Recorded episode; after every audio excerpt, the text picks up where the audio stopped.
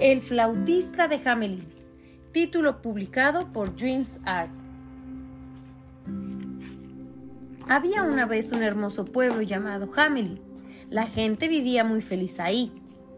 Esa felicidad no duró mucho. De pronto, el pueblo se llenó de ratas. Estaban por todas partes, en las calles, en las casas y hasta en los parques. La gente no podía dar un paso sin tropezar con ellas. Los habitantes de Hamelin trataban de deshacerse de las ratas, pero seguían apareciendo más. Incluso llevaron gatos para librarse de las ratas, pero nada funcionaba. Para colmo, las ratas ahuyentaron a los gatos.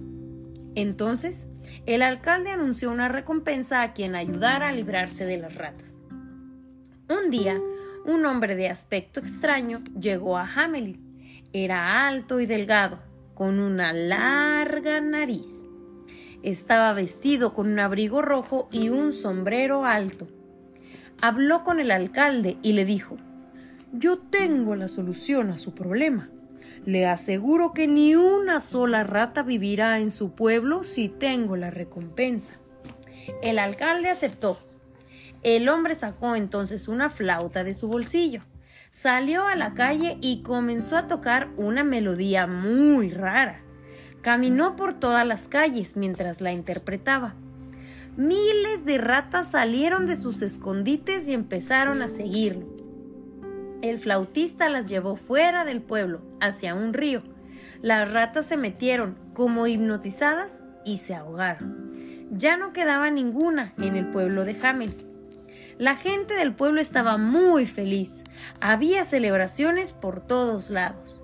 Alegre, el flautista visitó al alcalde para pedirle el dinero de la recompensa.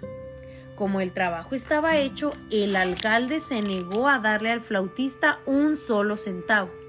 ¡Qué gente tan egoísta! pensó el flautista. Les daré una lección a esos ingratos. El hombre sacó su flauta y comenzó a tocar una rara melodía.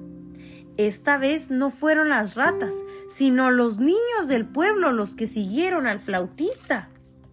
La melodía los atraía tanto que no se dieron cuenta que los llevaba fuera del pueblo.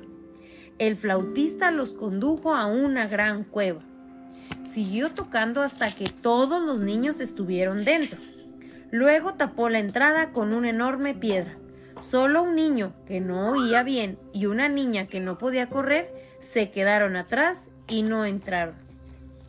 Ellos les contaron a los padres lo que había pasado. El alcalde y otras autoridades fueron con el flautista y le rogaron que dejaran salir a los niños. Quiero mi dinero. Solo así liberaré a los niños, les dijo.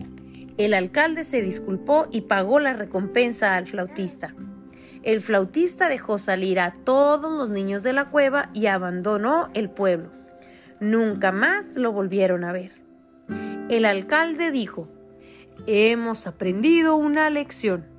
Ese hombre nos salvó de un gran problema y en lugar de agradecérselo, fuimos egoístas. Desde ese día, la gente de Hamelin agradeció a aquellos que los ayudaban.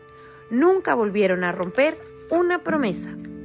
Y colorín colorado, este cuento se ha terminado.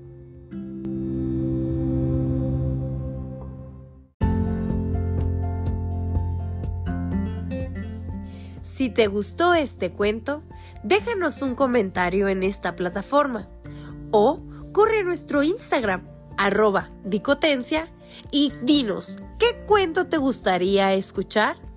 Muchísimas gracias por pasar por la dicotencia. Hasta luego.